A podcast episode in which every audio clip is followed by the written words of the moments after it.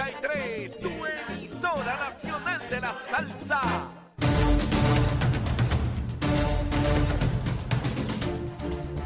Y comenzamos nuestra segunda hora aquí en Nación Z Nacional. Mi amigo, soy Leo Díaz a través de Z93, la emisora nacional de la salsa. La aplicación La Música en nuestra página de Facebook de Nación Z. Ya está el licenciado Cristian Sobrino. Y como les dije anteriormente, este 22 de noviembre, este miércoles, pasado mañana, miércoles naranja, comprarle al de aquí, primero lo nuestro. Y tenemos que ir a, a los titulares, pues seguro, con Emanuel Pacheco. Buenos días Puerto Rico, soy Emanuel Pacheco Rivera informando para Nación Z Nacional en los titulares. El pasado viernes el representante del Distrito 14, José Memo González Mercado, confirmó que buscará convertirse el próximo alcalde del municipio de Arecibo en el 2024. Por otra parte, el coordinador general del Movimiento Victoria Ciudadana, Manuel Natal Albelo, confirmó ayer domingo su intención de aspirar nuevamente a la alcaldía del municipio de San Juan en las, en las elecciones generales de 2024 bajo dicha colectividad. Por último, a poco menos de un año para las elecciones generales de 2024, los candidatos a la gobernación están activamente recaudando fondos para las campañas y al momento Pedro Pierluisi lidera el esfuerzo, seguido por Jennifer González. En tercer lugar se encuentra el secretario general del PIB Juan Dalmao y en cuarto lugar Javier Jiménez del proyecto Dignidad. Hasta aquí los titulares, les informó Emanuel Pacheco Rivera. Yo les espero en mi próxima intervención aquí en Nación Z Nacional que usted sintoniza a través de la emisora nacional de la salsa Z93. Estás, estás con el habla música y Z93 en Nación Z. Aquí estamos, aquí estamos ya próximos a comenzar el periodo navideño. Una vez pase el pavito por ahí para abajo, mire, a trullarle, a parrandear. No sin antes recordarles nuevamente que este miércoles 22 de noviembre vamos el miércoles naranja a comprarle al de aquí, primero el de aquí, lo nuestro. Y hablando de lo nuestro, uno de los nuestros, el licenciado Cristian Sobrino. Cristian, ¿cómo tú estás? Saludos, Leo. ¿Todo bien? Saludos a la audiencia. ¿Estás como tapado? Estoy con alergia. ¿Sí? Sí, creo que es la bruma y eso. Llevo todo el fin de semana con alergia. Ah, ¿tú ¿Padeces de eso? Sí, sí. Yo también. De vez en Eh, cuando me da la cosa y esa. vaina, sí. Me da la ciguatera esa y es un lío. Pero bueno, eh, hay medicamentos para luchar contra, contra esa Gracias a cosa. Dios. Mira, Cristian, vamos a comenzar con la asamblea que tuvo Victoria Ciudadana, donde deciden entregarle su movimiento al Partido Independentista Puertorriqueño. Ya veo en las redes sociales algunos miembros de Victoria Ciudadana molestos con esa determinación. Parecería ser que es una determinación tomada al más alto nivel por Manuel Natal como un ejercicio personal, porque yo veo esto como una idolatría. Este arreglo es para Manuel Natal, no es para nadie más de Victoria Ciudadana, es para él. El Partido Independentista, en casi 80 años que había postulado candidatos a alcaldía de San Juan por primera vez, no va a postular, no va nadie de agua en esa posición, sino que la van a dejar vacante para que voten por Manuel Natal. De otra parte, le piden a los electores que voten de Victoria Ciudadana por eh, Juan Dalmao a la gobernación. Lo que no sé todavía es si va a haber un candidato de agua de Victoria Ciudadana, aunque por lo que leo hoy, donde Manuel Natal dice que no es importante la franquicia, o sea, está diciendo, no importa que no quedemos inscritos, eso lo, lo, lo después. Como hacía el PIB, que quedaban sin inscribir, lo, lo volvemos a hacer. ¿Qué te parece este, este revolú?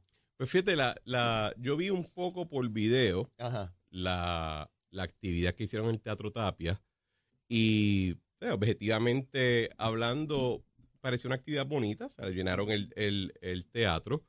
Y, es la segunda vez que lo hace, el, el, cuatrienio pasado y, igual. y era- y yo creo que es justo que haya sido en el Teatro Tapia, porque lo que vimos allí fue un performance o una obra, Mm. eh, como si existiera duda de Mm. que se iba a ratificar la supuesta alianza, ¿verdad? El, el objetivo no era ni tener una discusión del tema, eso ya se había decidido por, por la nomenclatura de ese partido. Ajá. Y lo que estaban haciendo allí era un, era un performance de, de teatro político.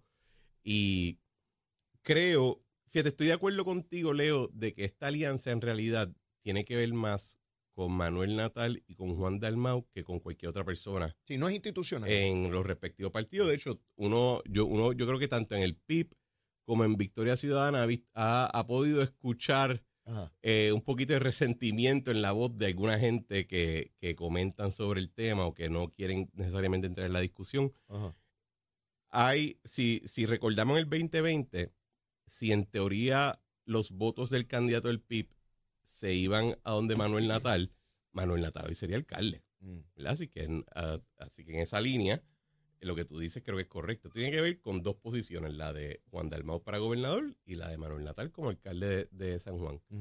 Eh, y la realidad del caso es que más allá de Manuel Natal como alcalde, ¿quién, apo- quién, quién es el sustento económico de Victoria Ciudadana? La Unión, la unión. Que quiere tener un convenio colectivo en San Juan y ser quien obra y que administra ese, ese, ese municipio más allá de lo que quiera el electorado. Y pues, ahí está. El, eh, así que al final del día, Manuel Natal no está representando a su partido y no está representando al electorado de San Juan, está representando a última instancia la unión que lo vaquea. Y es una manera de privatizar la gestión pública ah, mediante la unión. Esa- eso, eso es lo que hay que verlo como por lo que es. Eh, y vamos a ver qué tipo de apoyo esa unión le da, como hicieron en el 2020.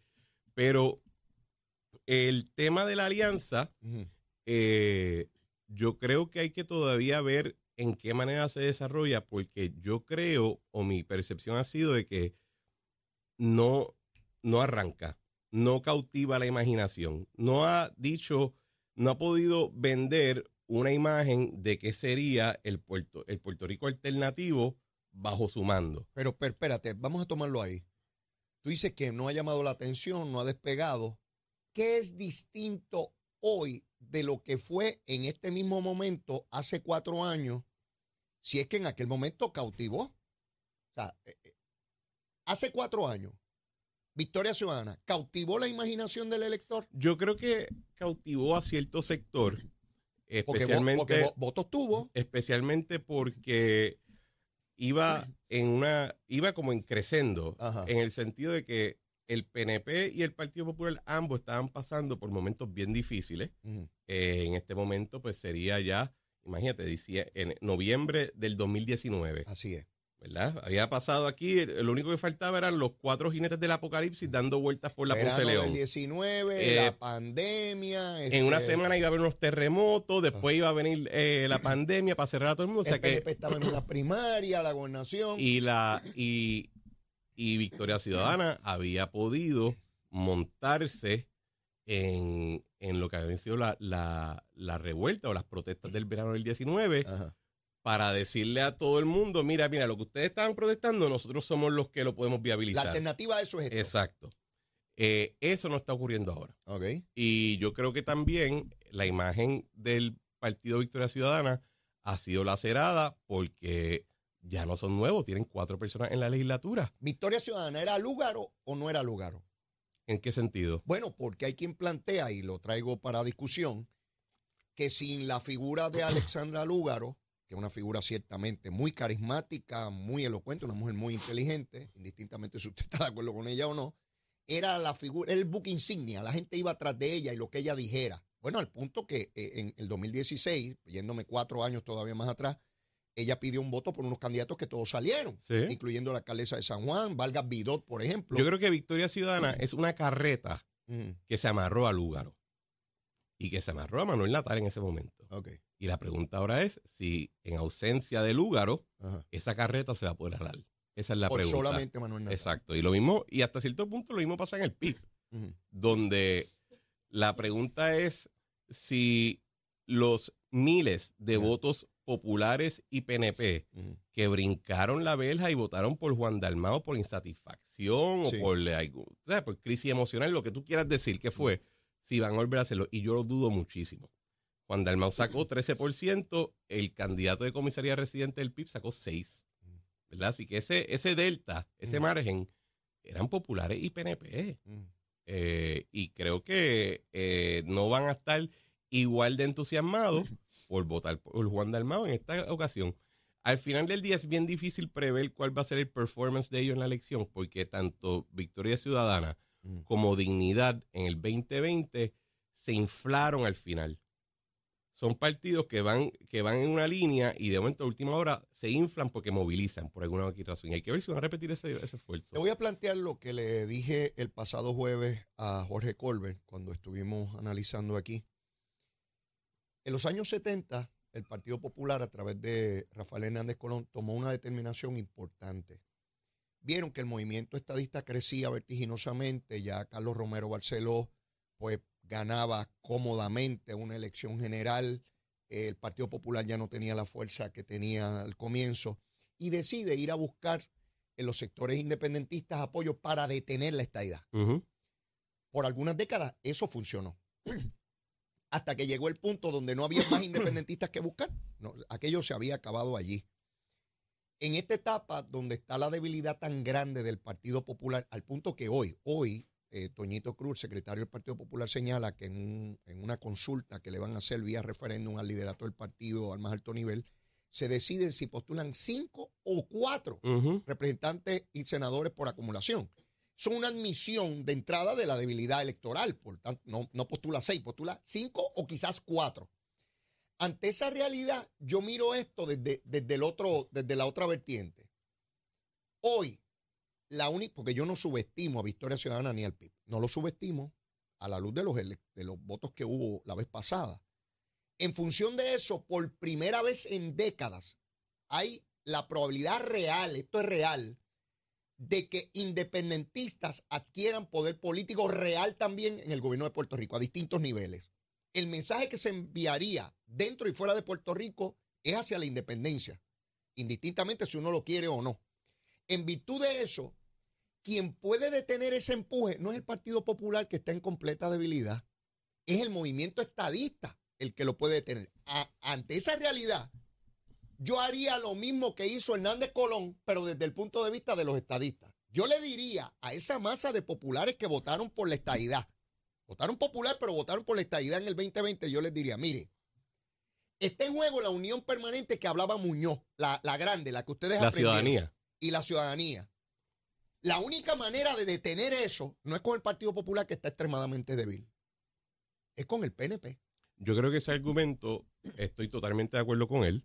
Creo que sería una línea bastante, sería muy lista y creo que el, el reto que tiene Victoria Ciudadana y el PIB es que lo que queda en el Partido Popular, en su vasta mayoría, son populares de unión permanente. Así son es. populares que creen en la ciudadanía, son populares que están muy felices y complacidos con que Puerto Rico siga atado a los Estados Unidos permanentemente, pero por X o Y razón no han dado el brinco Claro. en términos de partido. A veces yo digo que el Partido Popular está lleno de estadistas que no quieren darle la razón al PNP.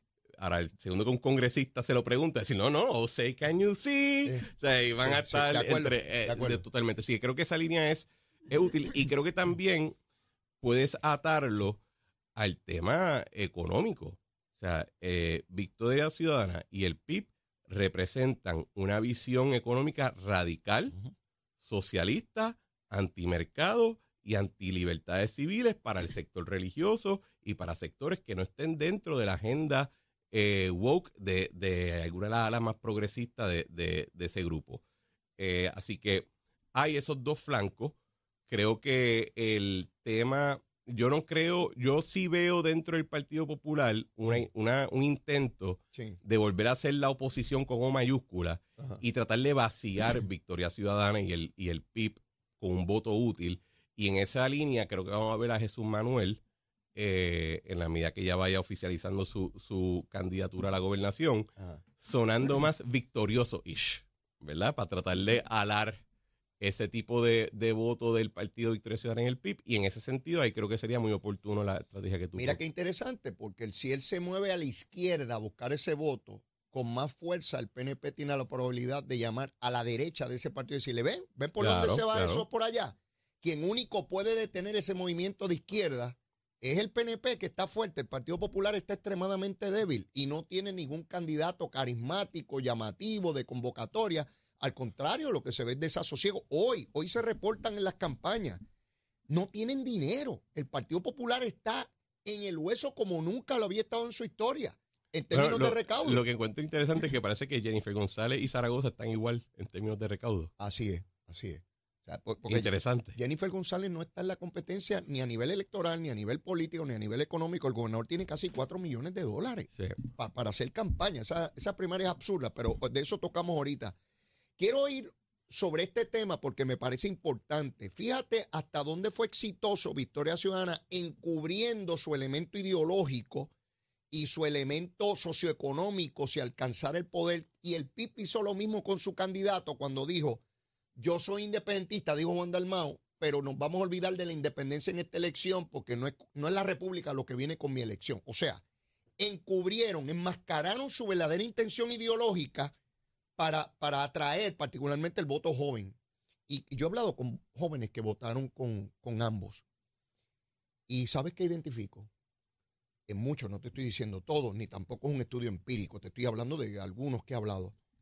Lo vieron como un reality, como, como esta cosa de televisión ahora. Es que lo que yo te he dicho. el, yo, el efecto que tiene eso no lo podemos subestimar. yo te- yo he dicho. Candidatos que se ubican como una cosa de estrellas de cine o de, o de Yo, cosas. yo he hablado muchas veces en este programa de que la política en Puerto Rico ha caído en la dinámica del reality show. Y eso pasa, está pasando en todos lados, pero en Puerto Rico en particular ha ocurrido al punto donde el, debate para la gobernación del 2020 era un candidato a la gobernación que era Pedro Pierluisi rodeado de un chorro de duendes haciendo chistes, porque tú lo escuchabas y cualquier persona con dos dedos de frente que sabe sobre política pública y administración pública en Puerto Rico diría, esto, eso fue un, un circo.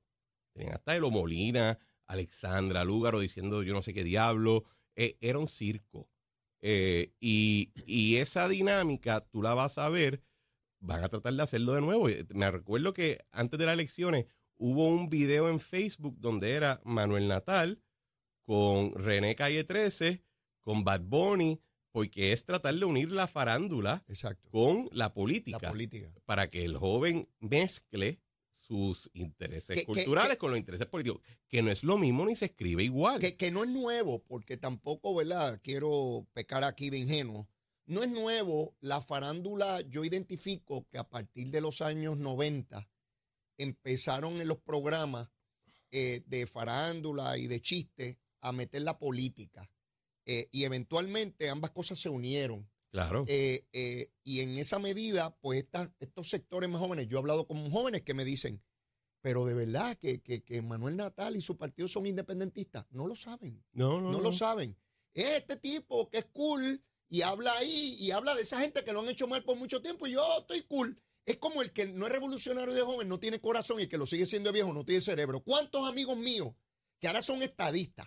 Ah, Mira, uno, bendito, ya, ya falleció en un accidente automovilístico. Yo recuerdo que en la universidad era come candela de Le- toda la cosa. le- y después era más estadista que yo. Y después tú ves que, porque no hay, no hay, no hay odio más fuerte que el del converso, ¿verdad? en esa línea, y ahí yo puedo simpatizar. El, el, y, de, y de hecho, hay que hablar de estos temas y hay que hablar en estos términos, porque la, cuando uno habla de esta manera, cuando uno dice, mira, esto es un movimiento independentista, Sí. Socialista, antimercado y antiderechos civiles. Ay, el que quiera votar por él Y que cuando, vote. cuando tú dices eso, te reaccionan. ¡Ay, este está todavía en la Guerra Fría! Ah, no, sí. papá, el que está en la Guerra Fría eres tú, Ah. que no te enteraste que el muro, el muro de Berlín se cayó y que la Unión Soviética se colapsó porque lo que tú propones es una loquera. Y los únicos países autoritarios comunistas que han sobrevivido, adivina qué fue porque adoptaron el mercado. Y, pero usaron el, el comunismo para justificar un régimen autoritario que no respeta ningún derecho individual. Así que hay que hablar en esos términos porque hay que desenmascararlo. Esta idea, eh, eh, Juan Dalmau y el resto del PIB, tú lo vas a escuchar decir, bueno, eh, de la misma manera que, que han ganado gobernadores estadistas y puertorricanos en un estado, si gana Juan Dalmau, pues no va a ser Puerto Ah, Rico sí, una república, lo ¿verdad? con el simplismo. ¿Alguien puede dudar que el segundo que las nalguitas de Juan Dalmau toquen la silla en Fortaleza, él no va a hacer todo lo humanamente posible para impulsar la independencia o para, o para dañar la relación entre Puerto Claro. Rico y los Estados Unidos? Claro. Es lo único que le interesa, ¿verdad? El partido se llama el Partido Independentista Puertorriqueño. Hay una sola cosa que está en su, en su agenda, ¿verdad?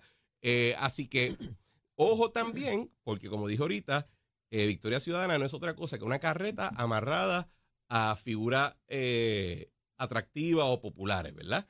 Y dentro de Victoria Ciudadana hay personas que lo que se dedican a pensar es cómo van a usar estas personas, estas figuras para ir por la puerta de atrás entrando a esa agenda. El movimiento estadista tiene un reto único en muchos, muchos años. Y es llevar un mensaje por primera vez en campaña, más allá de vota bajo la palma y una sola cruz y todo, todo ese discurso, ¿verdad? Que el que vota bajo la palma, pues vota ahí ya. Es llevarle el sentido de urgencia a los sectores que creen en la unión permanente, porque yo no tengo ningún problema con el que vote con la independencia, sabiendo que está votando por eso, pues si la quiere votar por ella, claro, y si yo fuera independentista, votara por ella. Lo que no podemos permitir es que por la falta de información o la desinformación, sectores que no creen en la independencia acaben apoyando partidos independentistas. Claro. Eso es lo que está mal. Porque si todo el pueblo puertorriqueño, la mayoría quiere la independencia, pues ¿qué voy a hacer Mira, yo? Pues eso es la cuando- mayoría. también yo creo que hay, hay un poquito de, de- hay una necesidad de educación política. Ajá. Y yo creo que a los jóvenes con quien tú hablas, ¿verdad? Que me estabas comentando, hay que explicarle lo siguiente. Cuando tú votas por alguien para que sea gobernador o legislador o alcalde, tú no estás votando para que sean tu novio o tu novia. Ujú. Tú no, te- tú no vas a tener que llegar a tu casa a verlo y darle un besito y acostarte a dormir con ellos. besitos en el Tú estás votando para que alguien sea, eh, ocupe una, una posición oficial y que lleve a cabo una agenda de trabajo. Con toda probabilidad, la mayoría de la gente que tú conoces en la política no te van a caer bien, porque nadie es un billete de 100 para caerle bien a todo el mundo. La pregunta es cuál es la agenda, qué es lo que se va a trabajar. Y todo lo que yo he visto de, esto, de esta alianza es una agenda que francamente sería nefasta para Puerto Rico. Punto, se acabó, no hay mucha más discusión sobre el tema. No hay, no hay, eh, no hay por qué darle más material que ese, porque los, los ejemplos abundan de Una- lo que ellos proponen. Una de las cosas que a mi juicio los benefició a ellos es que los partidos mayores, ni el Partido Popular ni el PNP gastaron un solo centavo en decir quiénes eran. La campaña se centró en los populares contra los PNP y los PNP contra los populares. Y yo les digo a los que nos ven y los nos escuchan, mientras esté la pelea entre PNP y populares, miren lo que está ocurriendo. Miren lo que está ocurriendo y por dónde vienen. Fueron miles de votos los que sacaron. Y los partidos grandes, el bipartidismo ese que llaman, tiene que dedicarle anuncios de televisión para que esos jóvenes sepan a lo que se atienen cuando votan por esos partidos Yo, políticos. yo creo que parte del asunto que tú identificas es que el Partido Popular y el PNP no saben argumentar con una tercera fuerza. Saben pelear entre ellos. Entre ellos, porque es lo que han hecho históricamente. y saben debatir entre, Entre ellos. ellos. Y si entra, y si tú y yo estamos en un almuerzo y estamos con Jorge Colbert y con algún otro amigo del Popular, empieza el debate y ya parece casi hasta un libreto, Sí. porque llevamos teniendo la misma discusión Yo por te digo lo que 40 te he venido años. diciendo por 30 Eh, años y tú me para mí, después al final del día pedimos el postre y nos vamos. Y nos vamos. Eh, esta gente no está jugando bajo ese libro, no está participando en ese libreto. Así es. Y ahí yo creo que es la necesidad de tener cierta contundencia en que tú representas y en que no representas. Y hay que sofisticar el método. A los viejitos del PNP, sí, le estoy hablando a ustedes, no se molesten, que yo también soy viejo. Tiene que haber un interlocutor con esa juventud y no lo veo. Tiene que haber un interlocutor, alguien generacionalmente compatible que les hable. Ellos no van a escuchar a Leo Díaz. Leo Díaz es un viejito, aunque Bernie Sanders logró hablarle a millones de jóvenes, ¿verdad? No es necesariamente le das el es que mensaje. tiene que ser un viejito cascarrabia. Bueno, quizás. A lo que me refiero es, Cristian, Que, a mí Bernie Sanders me gustaba en términos de carácter, no en política. Nunca Bueno, está bien, está bien. Porque era, era Está cascarrabia. bien, pero, pero, pero movía millones de jóvenes tras de él. Claro, pero que él vendió una imagen. Está bien, pero lo a lo que voy es que no necesariamente le da cronológica, sino tu mensaje. Pero yendo a lo, a lo que te quiero plantear, Cristian, en el 2016 yo corría para alcalde de San Juan. Yo no sabía que yo estaba muerto. Yo no lo sabía. ¿Sabes por qué? Porque por debajo, como un torpedo, Sí. venía Lúgaro con una fuerza política que nadie pudo identificar a tiempo, ni los partidos mayores ni nadie, y estaba hablando por un canal que yo ni siquiera conocía, las redes sociales. Y movió a miles, y todo el que ella apoyó salió electo, porque Vargas Vidal no salió por su campaña, salió porque ella lo apoyó y la gente de ella fue a votar por él. Cuando ganó dijo, ay, yo sin hacer campaña gané. Él mismo estaba maravillado de haber salido electo. Y en San Juan apoyó a Carmen Yulín y le dio una cantidad de votos a Yulín que no tenía. pero fíjate, ahí quizás discrepo un poco contigo, quizás no Ah. me, me aclara. Dale. Ojo, el PNP Ajá. nunca, nunca, nunca va a tener una figura que pueda eh, tener el impacto, ese, ese tipo de, de portavocía que tú mencionas, tipo Lúgaro o Juan Dalmau o Manuel Natal. ¿Sabes por qué? ¿Por qué? Porque al final del día la capacidad de ellos de ejercer ese rol requiere que toda la infraestructura mediática Mm, los apoye. mm. Y, y esa infraestructura nunca va a apoyar al, un, a, una- a un portavoz similar del PNP porque lo ve como establishment, lo ve como parte de la estructura. Lo que sí se puede hacer Mm. es entrenar a todos los jóvenes que sí hay en el PNP, que hay gente bien talentosa, Ajá. A que sean afirmativos en cuando discuten ese tema con sus colegas. Que lo que pasa muchas veces es que van a tener a uno, que es el pana pipiolo o el pana victorioso, y el tipo no se calla la boca. Y, ta, ta, ta, ta, y parece un alto parlante, parece una tumba coco por ahí, ¿verdad? Y el PNP se queda como que mirándolo, no, no se mete en la pelea, no quiere el revolú. Pues tienes que tener la firmeza de decirle, no, papá, lo que está hablando es Basofia. Yo- yo- y entrar en la discusión. Yo, yo puedo entender tu punto. O sea, yo no quiero jugar el juego de ellos. No, no, pero, pero, pero déjame explicarme. Eh, yo puedo entender lo que tú señalas. Sin embargo, eso mismo debieron haber pensado ellos hace años. No hay manera de que nosotros entremos a este debate porque los medios de comunicación tradicional van a defender o PNP o populares. Lo lograron, lo lograron. Y tú me dices que es imposible, que imposible, que imposible que tengamos una figura. Hoy existe el celular y hoy existen medios que no hay que esperar por los canales de televisión ni, lo- ni, ni la prensa escrita. Y Lugaro apostó a eso. Así, Lugaro fue genial utilizando las redes sociales como nadie lo logró en Puerto Rico de ningún partido político. Y originalmente era ella sola, ella corrió sola en el 16, sin partido y sin victoria ciudadana ni nada de eso.